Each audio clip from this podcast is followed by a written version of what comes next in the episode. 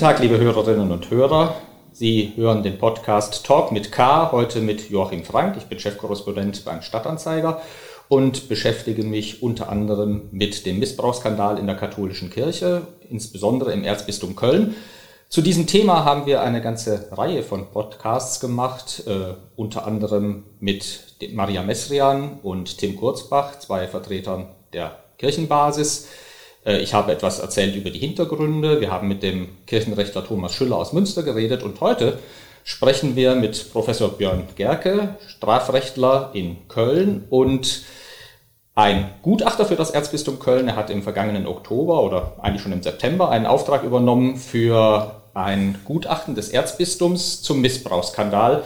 Das soll am 18. März vorgelegt werden und ich freue mich, Professor Gerke, dass Sie heute hier sind und mit uns schon mal jetzt über das sprechen, worüber Sie jetzt schon sprechen können. Herzlich willkommen. Vielen Dank, Herr Frank. Guten Tag. Erstens, es sind noch drei Wochen. Wie weit ist denn Ihre Arbeit? Naja, wir sind äh, jetzt schon wirklich tatsächlich auf den letzten Metern angekommen. Äh, wir haben natürlich die gesamte Datenerhebung, den Empir die empirische Vorarbeit schon abgeschlossen. Auch die Auswertung der Fälle ist abgeschlossen. Wir haben alle potenziell Verantwortlichen und auch sonstige Würdenträger, die für uns von Interesse waren, bereits befragt haben da auch schon Stellungnahmen von einzelnen Betroffenen bekommen, auch äh, teilweise ähm, anwaltliche Schreiben und äh, gutachterliche Stellungnahmen, die eingereicht wurden. Ähm, aber auch diese gesamte Auswertung und Bewertung ist bei uns abgeschlossen. Wir gucken uns das im Moment noch mal nach Mehr-Augen-Prinzip an und ähm, befassen uns gerade noch so in den letzten Zügen mit dem Punkt strukturelle Ursachen und etwaige Handlungsempfehlungen. Das heißt, Betroffene, von denen Sie jetzt sprechen, sind Verantwortungsträger des Erzbistums mit gemeint, nehme ich an.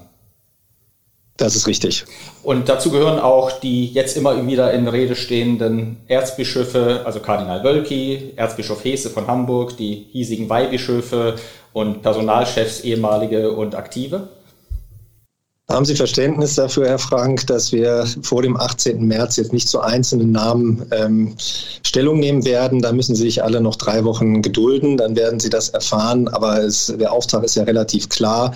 Es sollen Verantwortungsträger ähm, äh, auf etwaige Verantwortlichkeiten überprüft werden und dazu gehört natürlich die Bistumsspitze, ähm, aber bei uns auch äh, äh, durchaus Angehörige des, des sogenannten Mittelbaus. In der Wirtschaft würde man das mittleres Management bezeichnen. Also wir fokussieren uns nicht allein auf die Bistumsspitze, Erzbischof und Generalvikar, sondern eben auch auf die Funktionen darunter. Ich möchte heute von Funktionen sprechen und keine individuellen Namen nennen. Ich denke, dafür haben Sie Verständnis.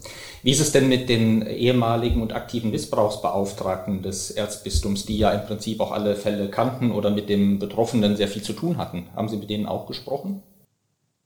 Ähm, Dazu möchte ich, weil das ist auch äußerungsrechtlich etwas schwieriger, weil Sie wissen, ich bin kein Äußerungsrechtler, aber es ist im Äußerungsrecht so, dass ähm, je sozusagen je weniger hoch sie in der Hierarchie sind, umso mehr Schutz genießen sie äußerungsrechtlich. Deswegen möchte ich mich da an dieser Stelle noch nicht abschließend äußern. Das sind Punkte, die wir gerade mit den vom Erzbistum beauftragten Äußerungsrechtler ähm, besprechen. Sie wissen, dass äh, das erste Gutachten der Münchner Kanzlei vom Erzbistum, der genau wegen äußerungsrechtlicher Bedenken nicht veröffentlicht wurde, sodass wir da natürlich sehr vorsichtig sind. Wir sind da in ständiger Abstimmung. Aber das ist natürlich gerade, wenn wir jetzt nicht von der Bistumsspitze, sondern vom Mittel- oder Unterbau sprechen, sind das heikle Themen, die jetzt tatsächlich auch erst auf den letzten Metern juristisch geklärt werden können, weil unser Gutachten natürlich in weiten Teilen jetzt vorliegt und dementsprechend auch äußerungsrechtlich überprüft wird. Ich gebe zu, äh, bevor diese ganze Causa mit den Gutachten und deren Unterverschlussnahme und Neubeauftragung anfing, hatte ich vom Begriff Äußerungsrecht noch nicht so viel gehört. Presserecht, Persönlichkeitsrechte etc. Das ja. Was muss man sich denn unter Äußerungsrecht konkret vorstellen?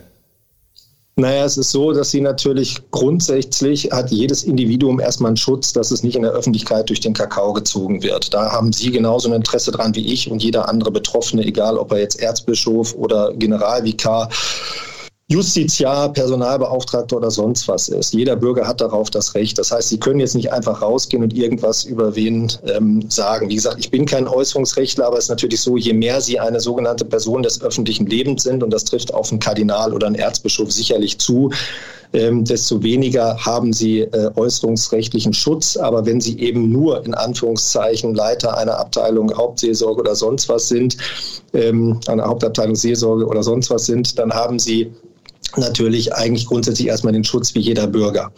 Aber wenn äh, ihnen Verfehlungen nachgewiesen werden können, dann äh, ist es so, also so meine Kenntnis des Äußerungsrechts, was nicht meine Spezialmaterie ist, dass sie natürlich Wahres, das wissen Sie als Journalist, Sie können Wahres über Dritte behaupten in gewissen Grenzen.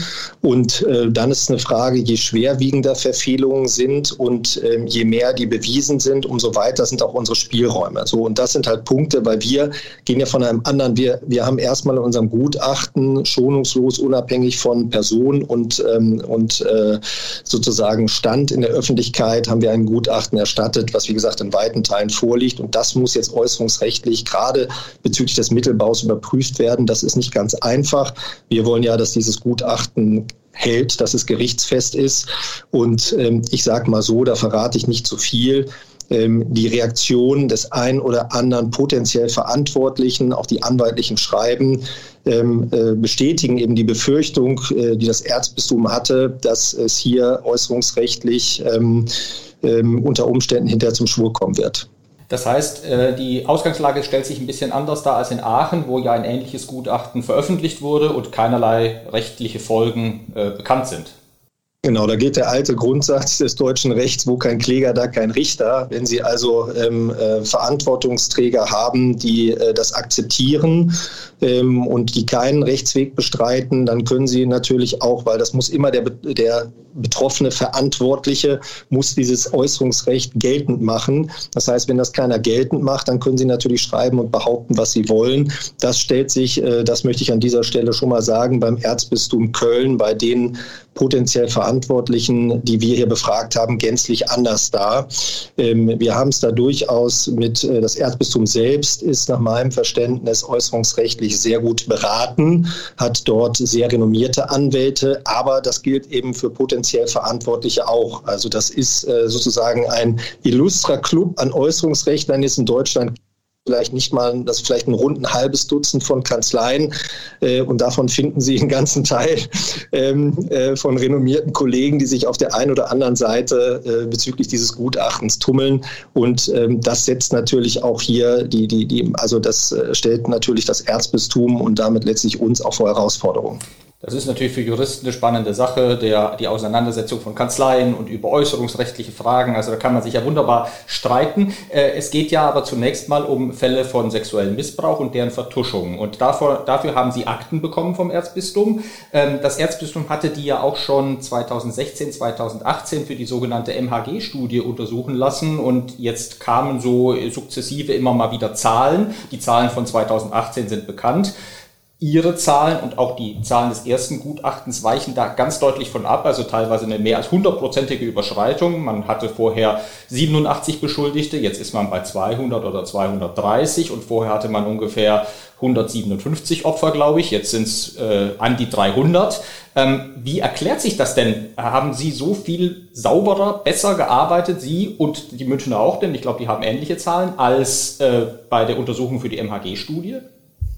Also wir haben, äh, unsere Untersuchung beschränkt sich ja nicht nur auf Kleriker, sondern auch auf Laien, die im Auftrag des Erzbistums äh, tätig waren. Ich denke, ähnlich ist es bei den Münchner Kollegen. Das heißt etwa ein, ein Lehrer, der äh, an einer katholischen Schule tätig war, etc., um nur ein, ein Beispiel zu bringen. Das heißt, äh, wir, die Studie von uns ist von vornherein nicht nur auf Kleriker im kirchenrechtlichen Sinne beschränkt. Und dadurch kommen sie dann natürlich auch zu unterschiedlichen Zahlen. Ähm, die genauen Zahlen haben wir nie. Äh, da, da mag ein äh, Artikel in einem großen deutschen Nachrichtenmagazin äh, etwas irreführend sein. Also über diese Zahlen, wir haben immer nur von gerundeten Zahlen gesprochen, sehr gerundeten Zahlen, muss ich sagen. Ähm, das haben wir auch in der Vergangenheit bereits, ich sage mal, halböffentlich gemacht, indem wir das etwa im, im Kreis des Betroffenenbeirats oder auf Anfrage von Betroffenen oder auch ähm, im, im innererzbischöflichen ähm, Bereich bereits haben verlautbaren lassen, teilweise schon im vergangenen Herbst. Und insoweit kam dann eine Anfrage dieses deutschen Nachrichtenmagazins, der wir mit einem knappen Satz geantwortet haben, ja, diese gerundeten Zahlen sind zutreffend. Alles andere ist dort, ähm, ja, ist eben ähm, möchte mich nicht weiter zu äußern. Werden Sie alles erfahren in drei Wochen. Sie haben aber auch schon mehrfach öffentlich und halböffentlich gesagt, dass Ihr Gutachten deutlich schmerzhafter für das Erzbistum werden wird als das der Münchner Kanzlei. Dieses Gutachten, da kommen wir sicher gleich auch noch drauf, wurde im Oktober von Kardinal Wölki wegen der von Ihnen genannten äußerungsrechtlichen Bedenken und dann auch noch wegen angeblicher methodischer Mängel unter Verschluss genommen. Er sagt bis heute, das sei ungeeignet für die Aufklärung und hat deswegen das Ersatzgutachten, das zweite Gutachten, das Sie machen, in Auftrag gegeben.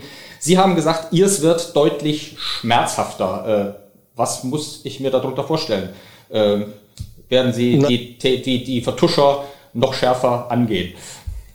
Naja, es geht mir nicht darum, sprachlich irgendwen anzugehen. Das ist ja auch etwas, was äh, methodisch kritisiert wurde an dem ersten Gutachten. Übrigens nicht angeblich und von irgendwem, sondern von äh, zwei der führenden deutschen Strafrechtsprofessoren, von dem der eine im Nebenamt Richter an einem Oberlandesgericht ist. Und äh, Sie werden sicherlich auch wissen, dass äh, die Methodik auch von dem früheren Vorsitzenden ähm, Richter am Bundesgerichtshof Thomas Fischer ähm, auch in seiner Spiegelkolumne relativ scharf angegangen wurde. Also es sind schon führende Juristen, die da methodische Mängel geltend gemacht gemacht haben. Wir werden ein Gutachten erstatten, das kann ich sagen, was keine methodischen Mängel aufweisen wird.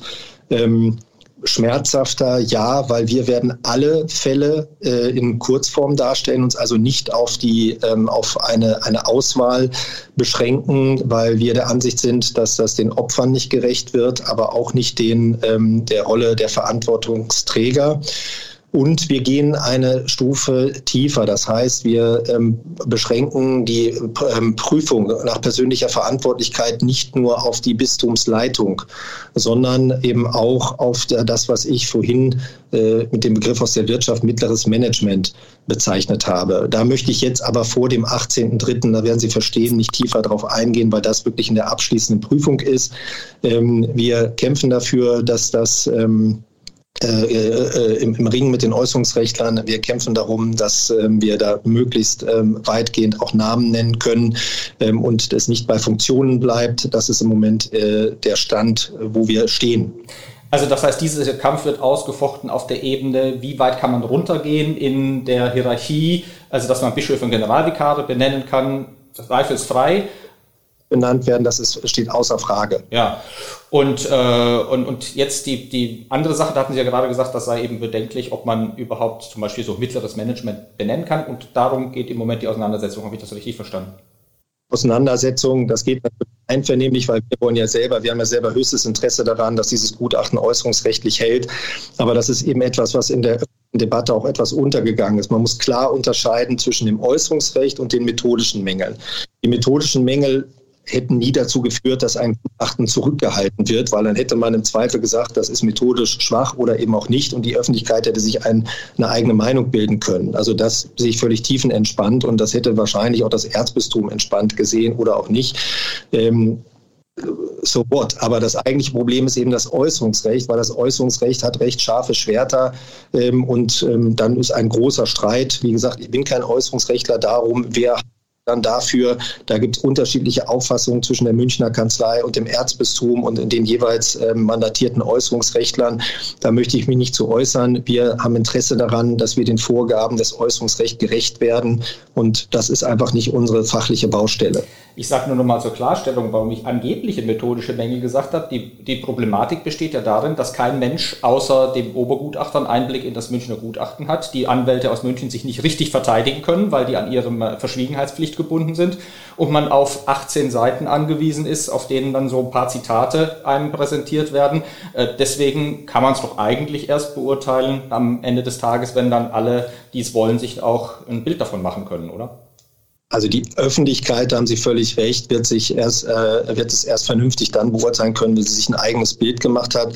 Herr Frank, Sie wissen, ähm, ich habe bei Ihnen und auch an anderer Stelle immer dafür plädiert, dass das Münchner Gutachten auch ähm, ähm, eben nach den Möglichkeiten, die, die es gibt, die das Äußerungsrecht vorschreibt, das sind ja nicht meine eigenen Gedanken, öffentlich gemacht wird, auch damit unser eigenes Gutachten natürlich entsprechende Würdigung erfährt, weil äh, das natürlich auch für uns sehr unbefriedigend wäre, wenn jetzt quasi nur nur unser Gutachten öffentlich wäre und ähm, zumindest nicht Teile der Öffentlichkeit, also die Betroffene, aber auch Sie und Ihr Berufsstand jedenfalls die Möglichkeit hätten, nach den Maßgaben, die das Äußerungsrecht vielleicht bietet, ja, äh, so wie das vielleicht in Limburg erfolgt ist, ähm, äh, ich weiß es nicht, äh, sich da ein eigenes Bild zu machen. Also glauben Sie mir, dass ich persönlich ein hohes Interesse daran habe, dass die Öffentlichkeit sich da ein eigenes Bild machen kann.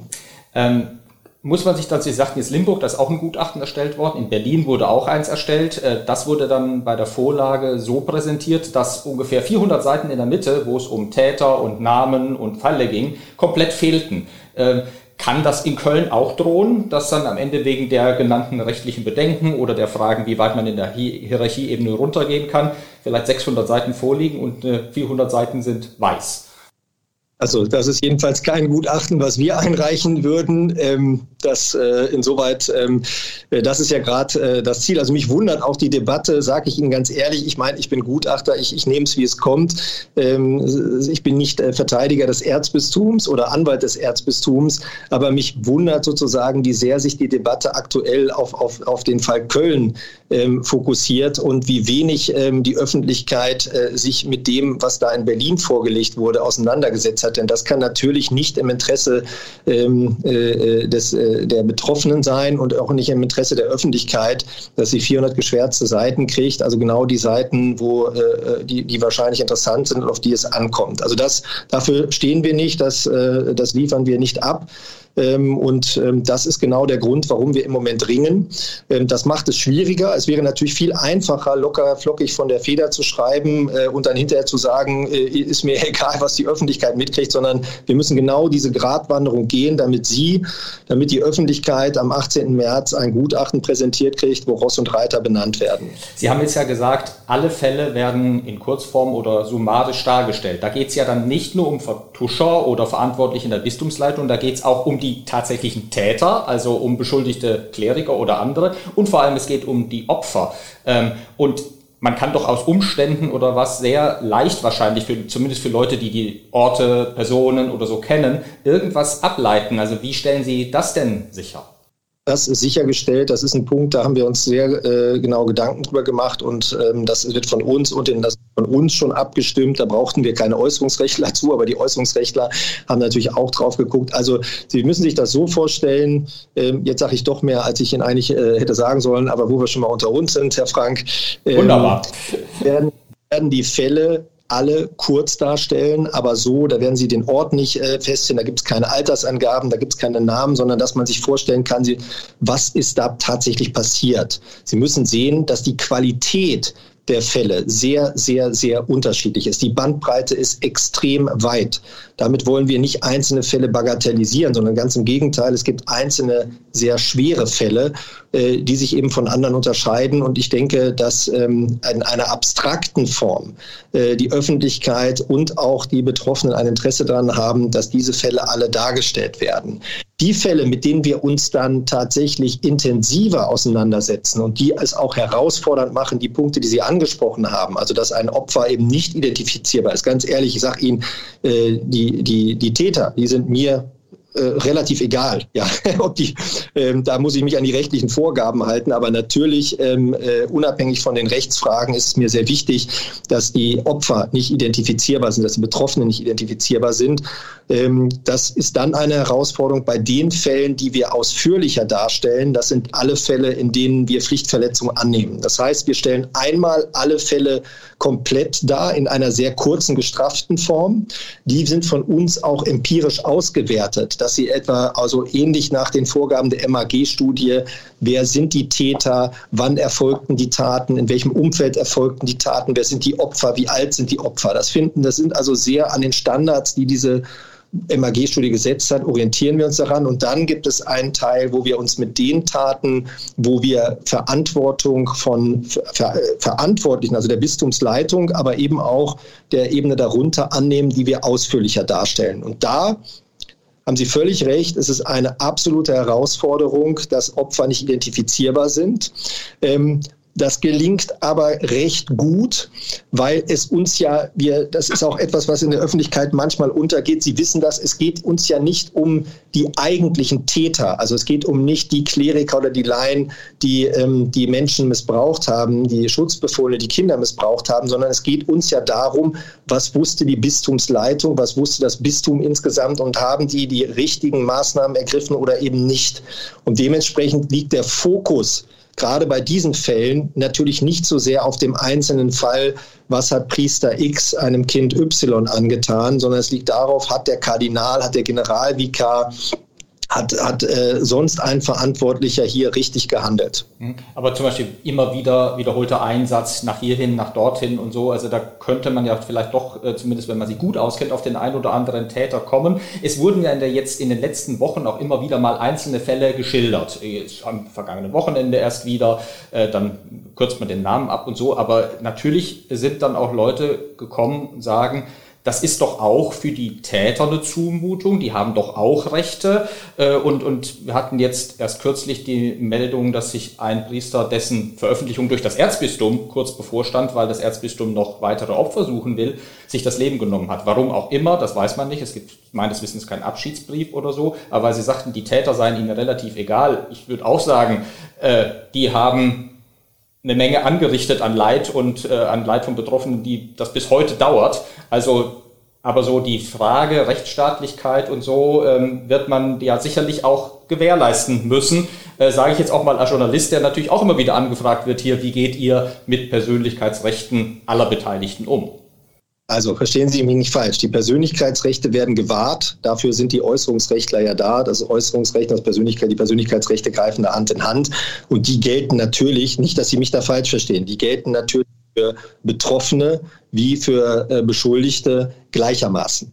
Das, da macht der Rechtsstaat keine Unterschiede. Eine andere Frage ist ähm, äh, sozusagen, was, was meine innere Haltung betrifft, wenn Sie so ein Gutachten schreiben, dass wir da, um das war jetzt weniger despektierlich äh, gegenüber den Beschuldigten gemeint, sondern dass sozusagen unabhängig von Rechtsfragen, von dem, was ist rechtlich möglich, war es uns ein Anliegen, ähm, äh, die Betroffenen, die Opfer ähm, natürlich so zu schützen, dass sie nicht individualisierbar sind, mit einem ganz anderen Augenmerk. Nochmal, bei den Beschuldigten, ja, also den Tätern, ähm, da wird alles eingehalten, was das Recht vorgibt. Schon allein damit unser Gutachten hält.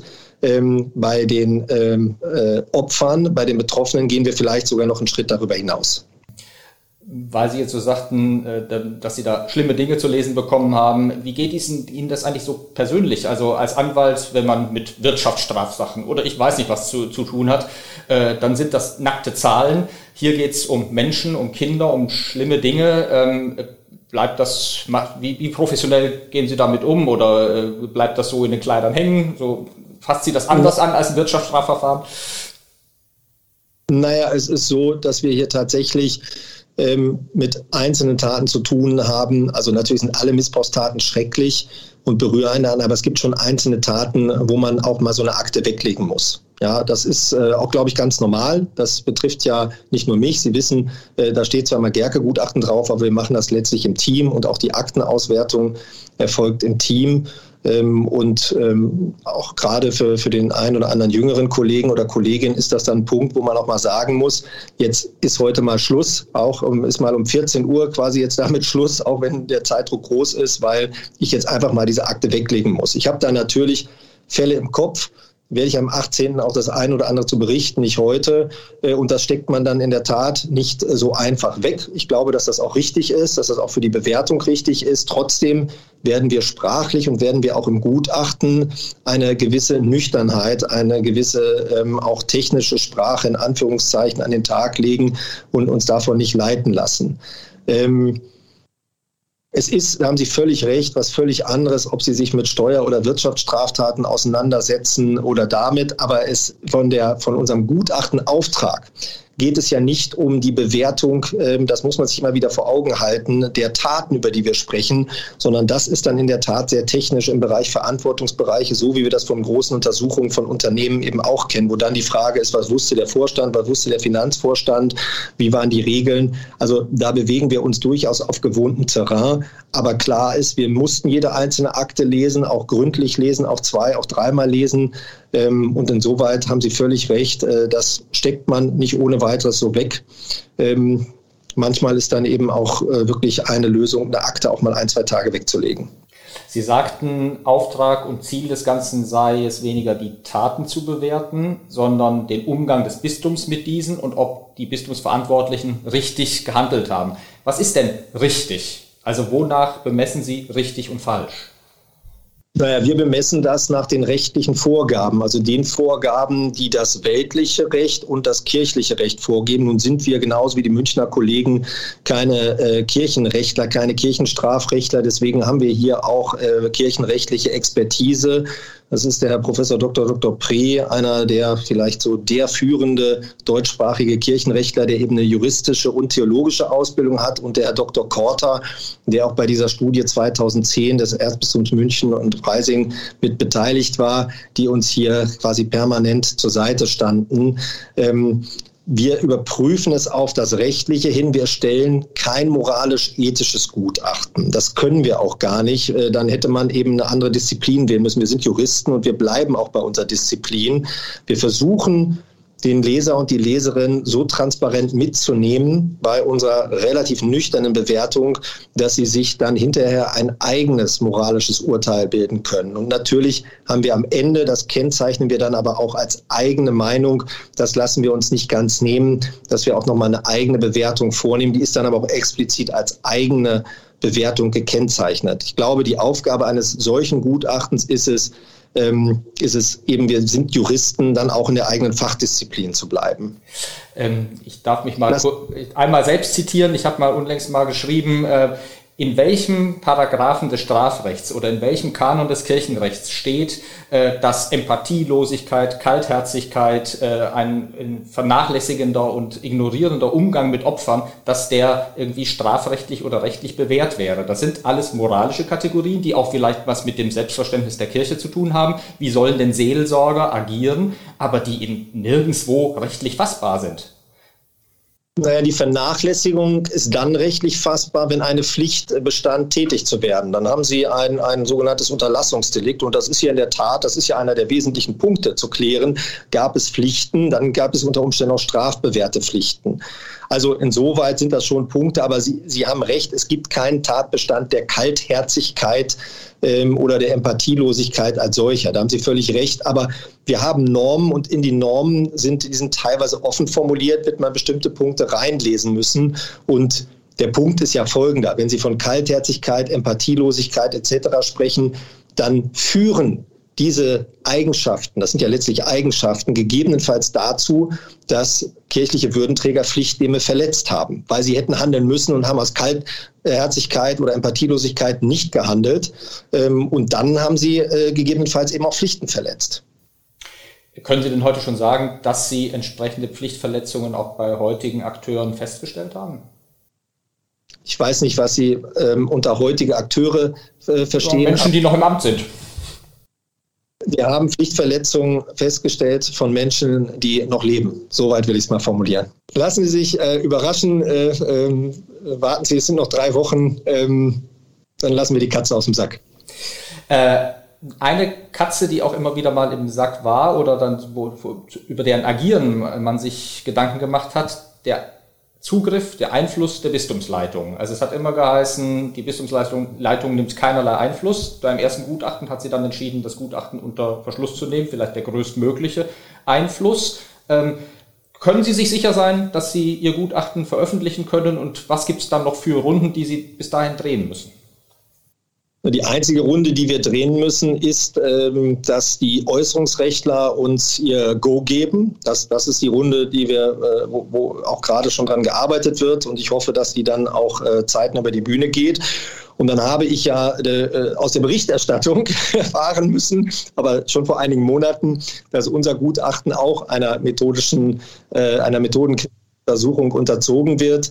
Ähm, und äh, das ist dann in der Tat eine Schleife, wobei ich ähm, nicht weiß, ob, äh, wenn es denn äh, entgegen meinem Selbstbewusstsein ein, ein methodenkritische Mängel, ähm, wenn die festgestellt werden würden, ob das zur Nichtveröffentlichung führen würde.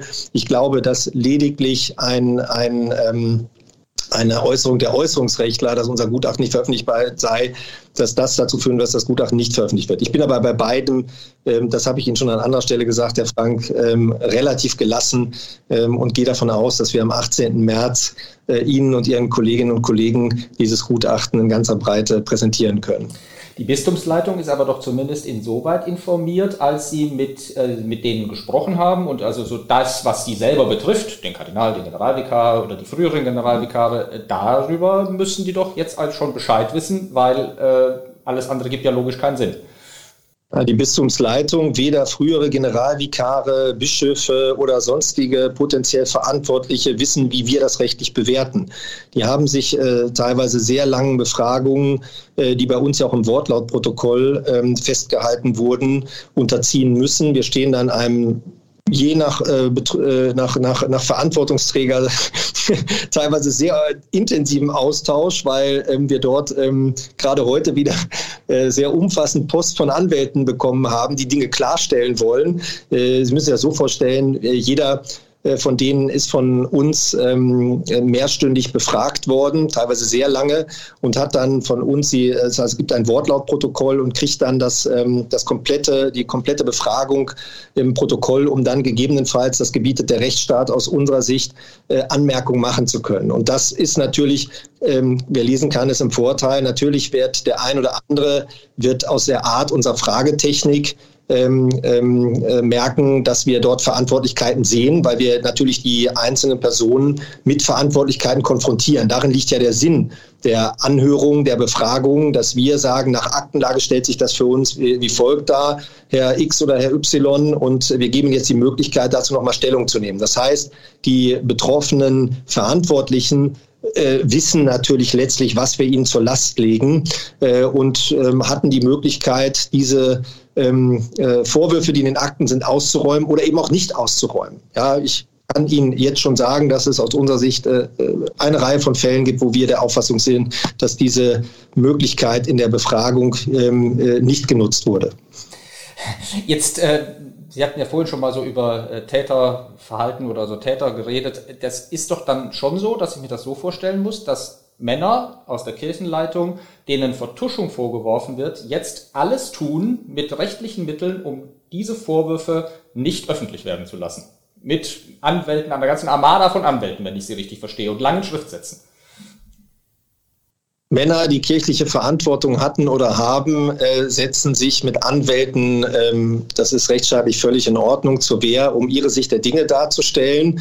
Ähm, das Verhalten der, ähm, der potenziell Verantwortlichen, muss ich ja noch sagen, ist sehr, sehr unterschiedlich sehr, sehr unterschiedlich ist auch ein Punkt, den wir darstellen werden. Es gibt teilweise eben da ähm, äh, was das gute Recht von jedem äh, ist, den wir befragt haben, teilweise ähm, sehr umfassende Äußerungen und ähm, Rechtsausführungen. Und dann gibt es andere, es ist auch nicht jeder mit Anwalt erschienen. Ja, es sind einige mit Anwälten erschienen, andere sind nicht mit Anwälten erschienen. Ja, ich habe überhaupt kein Problem, ich bin selbst Anwalt, ja, ich bin oft auf der anderen Seite. Insoweit ist das völlig legitim, aber das, das Verhalten, der Umgang in den Befragungen, der ist doch sehr, sehr unterschiedlich gewesen.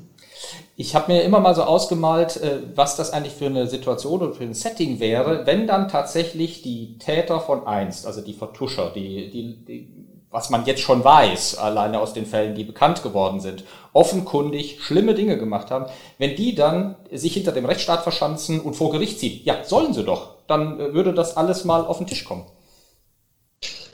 Ja, aber die Konsequenzen sind ja, wir wollen ja ein Gutachten, was dann wirklich veröffentlicht wird und was auch veröffentlicht bleiben kann und wo das Erzbistum nicht noch mit einer Schadensersatzklage überzogen wird. Ja, und äh, das ist dann ja tatsächlich ein Gutachterstreit. Und dann äh, geht das aus meiner Sicht auch auf eine völlig falsche Ebene. Wir wollen ja letztlich, deswegen ähm, hoffe ich, dass wir dann ab dem 18. auch nicht mehr über Äußerungsrecht und über sonstige Dinge sprechen müssen. Ähm, meine Idealvorstellung ist dann, dass die äh, Öffentlichkeit sich unser Gutachten in Ruhe angucken kann und das zumindest soweit das irgendwie möglich ist. Ja, das, aber da bin ich der falsche Ansprechpartner. Auch das Gutachten der Münchner Kollegen äh, äh, jedenfalls öffentlich oder ein, zur Einsicht genommen werden kann, wie auch immer.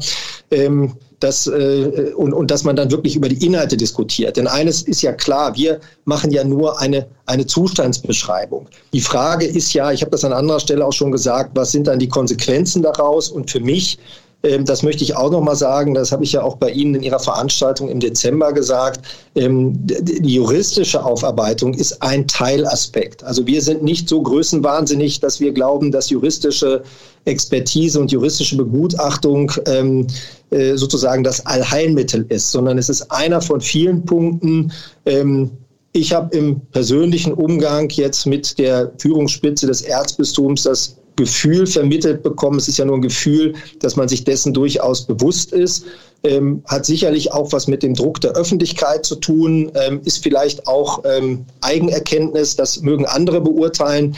Aber insoweit bin ich eigentlich ziemlich sicher, dass unser Gutachten jetzt nicht äh, nach dem Motto auf dem Tisch präsentiert wird, das war's jetzt, sondern dass es vielleicht ein erster Step ist. Aber dafür äh, sind ja auch äh, kritische Journalisten wie Sie zuständig, äh, dass, ähm, dass das so ist.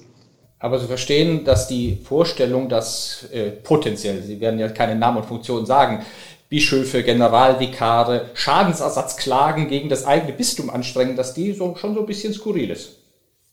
Die ist skurril. Wir hoffen, wir haben genug Selbstvertrauen und die Äußerungsrechtler haben genug Selbstvertrauen, dass ähm, das nicht passieren wird, ähm, jedenfalls nicht erfolgversprechend passieren wird. Ähm, aber das ist letztlich Kaffeesatzleserei. Ähm, wir werden ein Gutachten präsentieren, da vertraue ich auch den Äußerungsrechtlern, ähm, was gerichtlich standhält und Methodisch ist sowieso die Frage, wenn unser Gutachten methodisch angreifbar ist, ähm, heißt das nicht, dass es nicht veröffentlicht werden kann, sondern dann ist es eine Frage letztlich der Wertschätzung. Ähm, aber auch der Sache sich relativ gelassen entgegen. Mir ist schon bewusst, dass auf dieses Gutachten wahrscheinlich genauer geschaut wird als auf jedes andere Gutachten in den letzten Jahren oder Jahrzehnten. Ähm, insoweit gehen Sie davon aus, dass wir wirklich mit größter Sorgfalt herangehen. Ähm, aber jetzt ist erstmal wichtig, dass es am 18. präsentiert werden kann. Aber Sie legen es noch nicht nachts unter das Kopfkissen. Nein. ähm, es gibt ja den Fall O, in dem dem Kardinal selbst Pflichtverletzungen vorgehalten werden oder zumindest eine äh, Nichtweiterleitung, Nichtuntersuchung des Falls eines mit ihm befreundeten Priesters und Nichtweiterleitung nach Rom. Kirchenrechtler sagen, das sei äh, ein Verstoß gegen päpstliche Normen. Äh, Sie haben schon gesagt, dass Sie diesen Fall untersucht haben. Zu welchem Ergebnis sind Sie denn da gekommen? ich, ich. Herr Frank, es ist schön, Sie müssen diese Frage stellen, aber Sie werden verstehen, dass ich zu Einzelfällen, auch zu diesem sehr heiß diskutierten Fall äh, vor dem 18. März äh, keine Angaben machen werde. Aber wir werden dazu Aussagen im Gutachten finden am 18. März. Ja. Ähm, Sie haben jetzt gesagt, Schuster, bleib bei deinen Leisten. Wir sind Juristen, wir beurteilen die juristischen Fragen. Welch, bei den Konsequenzen, da ging es ja immer auch im HG-Studie um die Fragen nach strukturellen und systemisch begünstigenden Faktoren für sexuellen Missbrauch. Und da geht es vielfach nicht um Juristerei, sondern da geht es um Theologie oder Kirchenbilder, Klerikalismus, Männerbünde, Sexualmoral, alles nichts für einen Juristen. Äh, wie werden denn solche Kategorien mit eingehen?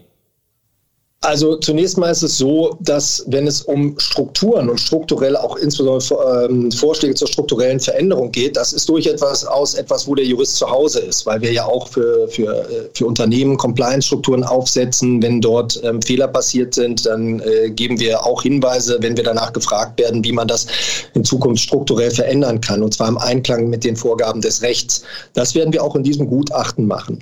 Andere Dinge, die Sie ansprechen, Sexualmoral, aber auch so die Dinge wie kirchliches Selbstverständnis ähm, oder so Schlagwörter, die Sie, Schlagwörter, die Sie angesprochen haben, äh, Männerbund etc., sind keine rein juristischen Kategorien, das sind keine Paragraphen, die es dazu gibt, aber genauso wie Kaltherzigkeit oder Empathielosigkeit sind das natürlich Begriffe, die juristische Normen ausfüllen, die deswegen natürlich auch von uns ähm, äh, ein Stück weit berücksichtigt werden, aber nicht als juristische Kategorie ja, sondern dazu, da sind wir letztlich auch äh, darauf angewiesen. Das ist, äh, das ist, sind andere Wissenschaften, die wir aber ähm, nach unserem Verständnis in, in, so wie wir Normen zu lesen haben, wie wir juristische Normen zu lesen haben, nach Möglichkeit mit einbeziehen. Aber ähm, es steht uns fern, sozusagen Ausführungen zur Sexualmoral oder zur Männerbund im Allgemeinen zu machen. Aber so die Phänomene, die Sie ansprechen, die werden jetzt bei uns nicht sozusagen völlig beiseite gelassen. Wir kennen das auch als Juristen. Wir haben immer wieder mit Normen zu tun,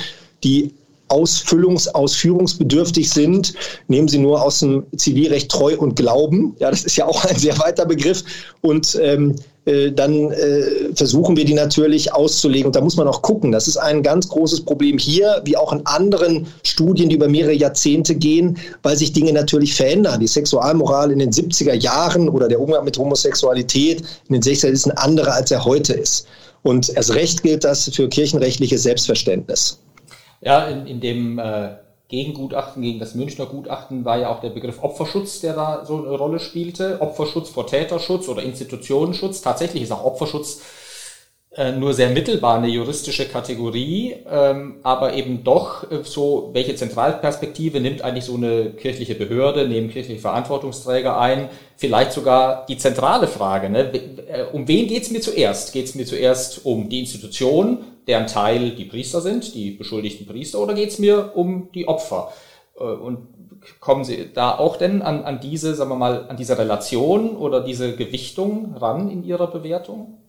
Also zunächst mal nehme ich zur Kenntnis, dass Sie als guter Journalist offensichtlich das Münchner Gutachten kennen. nein, nein, das geht. Aber, nein. Aber das, das, nur sozusagen für, für, für die Qualität ähm, äh, ihrer äh, Recherchetätigkeit. Nein, nein, nein, nein. Um das klarzustellen, es hören uns ja viele Menschen zu. Äh, das mit dem Opferschutz das ist Teil des Jahn-Gutachtens, wo dann über Opferschutz geredet wird und gesagt wird, ja, Opferschutz kommt im gesamten deutschen Recht eigentlich überhaupt nicht vor, außer, glaube ich, bei, ähm, was war das, äh, bei irgendeiner Institution äh, Fürsorge und Opferfürsorge, dass das gar keine rechtliche Kategorie sei. Äh, das steht im Jahn-Gutachten, wenn ich mich recht entsinne mich recht entsinne, äh, äh, steht im Jahrengutachten, dass es an einer Definition in dem ähm, Münchner Gutachten des Opferschutzes fehlt. Äh, Sie müssen ja, also wir werden auch einen Vorspann haben, wo bestimmte Begriffe definiert werden. Und natürlich spielt die Frage, um, um, um das mal weg von dem Münchner Gutachten zu ziehen. Das ich ähm, wirklich nicht kenne. Äh, über, über das habe ich zur Kenntnis genommen, Herr Frank. Ich habe, ähm, ein, ich habe ein Schwurzeichen gemacht für die Hörer und Hörerinnen und Hörer. Also nein, ich kenne das Münchner Gutachten nicht, auch wenn manche Leute anderes behaupten. Ja, okay. Klammer zu. Entschuldigung. Sie jetzt wieder. Also natürlich jetzt der, die Frage des Umgangs mit Opfern und die Frage Täterschutz vor Opferschutz etc., die spielt natürlich eine große Rolle. Die spielt eine große Rolle, sowohl wenn es um die Frage, weil die natürlich in jeden einzelnen Fall in gewisser Form, wenn es um die Frage Pflichtverletzung ja oder nein geht, ist ja immer der Grund, warum ist es auch zu einer Pflichtverletzung gekommen, spielt das natürlich eine Rolle. Und äh, gerade auf der Ebene, wenn wir die ähm, kirchenstrafrechtliche Bewertung vornehmen. Ja, und da hat sich auch vieles in dem, im kirchlichen Strafrecht, im Selbstverständnis sowieso, aber auch im kirchlichen Strafrecht in den vergangenen Jahrzehnten getan. Und insoweit, ohne da jetzt konkret einzusteigen, spielen diese Fragen im weiteren Sinne eine Rolle. Man muss das gar nicht immer als, als Opferschutz, das ist jetzt so an diesem Jahrengutachten oder einem Jahrenstrenggutachten ist das jetzt aufgezogen, weil es eben sehr methodisch ist. Auch seine Kritik ist sehr methodisch. Er sagt ja nicht falsch oder, oder nicht falsch, sondern es geht um die Frage, ich muss solche Begriffe natürlich definieren. Wir wollen ein Gutachten erstatten, wo Sie am Ende der Tage wissen, wie ist die Faktenlage und welche, was meinen die Gutachter, also was meinen wir. Und dann nach, äh, im Bestfall können Sie hinterher Ihr eigenes Bild machen und sagen, okay, Gerke und sein Team kommen jetzt in den so und so vielen Fällen. Das hätte ich Ihnen fast die Zahl gesagt, aber gut. Ja. Reden Sie noch so ein bisschen weiter. Kommen so und so Fällen. Ich muss auf die Uhr gucken. Ja, ja, ja. Ähm, so und so viel Pflichtverletzungen. Ähm, und dann stellt sich natürlich die äh, Frage, ähm, was ist der Hintergrund? Da sind wir sowohl, was die individuellen Pflichtverletzungen äh, geht und was mir sehr wichtig ist. Ich weiß, die Öffentlichkeit hat ein Bedürfnis nach Namen und Gesichtern. Das werden wir auch befriedigen. Das ist auch unser Auftrag. Das ist auch notwendig, denn ähm, Sie wissen, ich habe an anderer Stelle Bernd Brecht. Brecht das äh, Unrecht hat, Namen, äh, Gesichter und auch Adressen.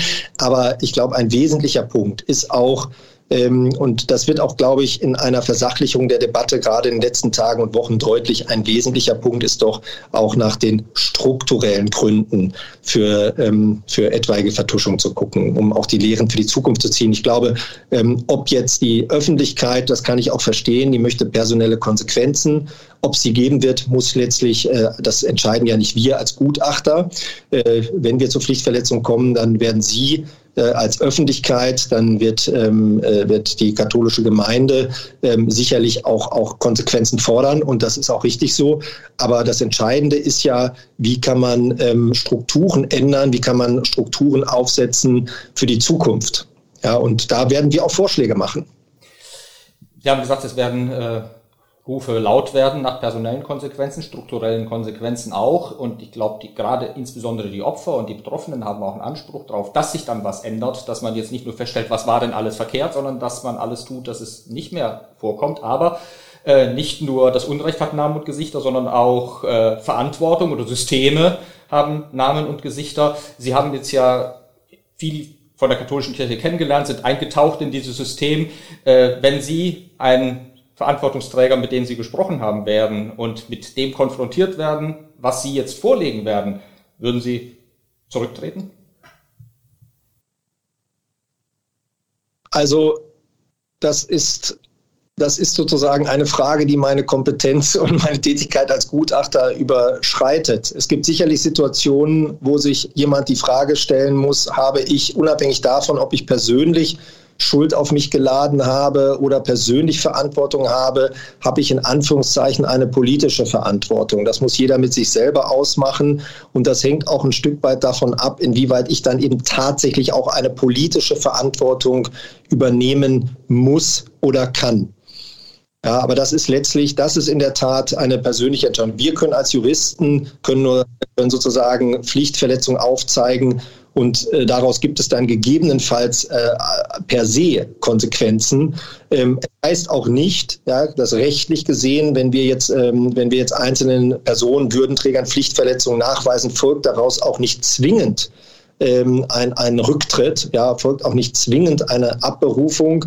Ähm, das steht uns nicht zu, das darüber äh, zu urteilen, sondern wir können erstmal, wir zeigen erstmal die Pflichtverletzung auf und dann ist die Debatte eröffnet. Ja, das, das ist sozusagen, wir müssen ja auch eines gucken. In der Öffentlichkeit ähm, geht es immer darum, also ähm, hat er jetzt eine Pflicht verletzt oder nicht. Auch hier ist es so, die Bandbreite, also der Schweregrad einer Pflichtverletzung, äh, der variiert auch enorm. Ja, und ähm, es gibt durchaus Punkte, wir das, das ist auch, da mache ich auch kein Hehl raus, das ist auch ein permanentes Ringen mit, den, äh, mit unseren Kirchenrechtlern. Wir kommen vom weltlichen Recht und wir wenden eher einen sehr strengen Maßstab an.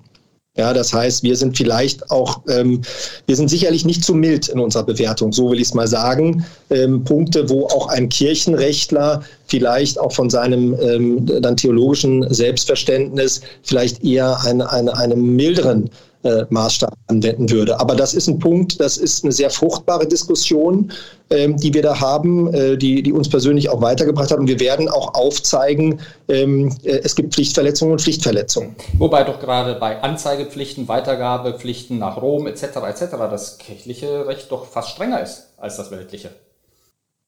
Jein. Also Sie müssen erstmal sehen, das kirchliche Recht ist in der Tat mittlerweile das hat sich ja auch gewandelt in den letzten Jahrzehnten. Das ist mittlerweile äh, äh, fast strenger als das weltliche Recht, ja, nicht nur was die Anzeigepflicht betrifft, da haben Sie recht. Wir müssen natürlich immer gucken, ähm, das ist ja auch ein, ein, sag ich mal, ein, ein, ein Grundsatz auch des Rechtsstaats, wir müssen natürlich gucken, wir haben einen sehr breiten eine große zeitliche Bandbreite. Wir untersuchen das Verhalten von Verantwortungsträgern von 1975 bis 2018. Und die Fälle, also die tatsächlichen Missbrauchsfälle, die dem zugrunde liegen, die fangen sogar teilweise in den 50er, 60er Jahren an. Ja, weil wir sagen, wir gucken nach den Verantwortlichen ab 1975 und dann kann es unter Umständen sein, dass es um eine Akte von 1967 geht. Und ähm, jedenfalls in den früheren Jahrzehnten war das, ähm, war das Kirchenrecht bei weitem nicht so einfach in Anführungszeichen und auch nicht so streng. Das heißt, das sind Punkte, die wir insgesamt äh, beurteilen. Ähm, die Meldepflicht wird ja letztlich auch immer durch einen Tatbestand ausgelöst. Und das, wenn, das, ist, das ist das Entscheidende. Hat der, ist der Tatbestand, der die Meldepflicht auslöst, ist der gegeben oder nicht? Ähm, und insoweit ist es für uns etwas überraschend gewesen, aber wir nehmen das gelassen hin, dass sich ähm, zu einzelnen Fällen, Sie haben einen angesprochen, die in der Öffentlichkeit bekannt geworden sind, dann externe sei es auch renommierte Kirchenrechtler äußern, die aber nach meinem Kenntnisstand überhaupt nicht die Akten haben. Ja, also insoweit bitte ich, Gebot der Fairness für die Betroffenen wäre es, sich nach dem 18. zu melden und dann Expertisen abzugeben. Äh, wir haben mit Kirchenrechtlern äh, diese Fälle alle besprochen Und ähm, da, ich werde das auch am 18. nochmal ausführlich darstellen, wenden wir einen eher strengen Maßstab an. Schuster bleibt bei seinen Leisten, hatten wir schon, dass sie kein Theologe sind und so. Dass, äh, sie sind auch kein Richter, also insofern sind sie also da bei ihren Leisten geblieben, aber Anwalt sind sie und auch in eigener Sache. Sie haben jetzt jedenfalls sehr viel Spannung erzeugt auf den 18.03. Wir sind gespannt, was Sie uns dann vorlegen werden und danken Ihnen, dass Sie jetzt schon mal Rede und Antwort gestanden haben. Professor Björn Gerke hier bei Talk im K. Vielen Dank, dass Sie da waren. Und wenn Sie diesen Äh, abonnieren wollen, können Sie das über Spotify oder einer der Plattformen Ihres Vertrauens tun. Äh, freue mich, wenn wir uns an anderer Stelle hier wieder hören und auf bald. Talk mit K.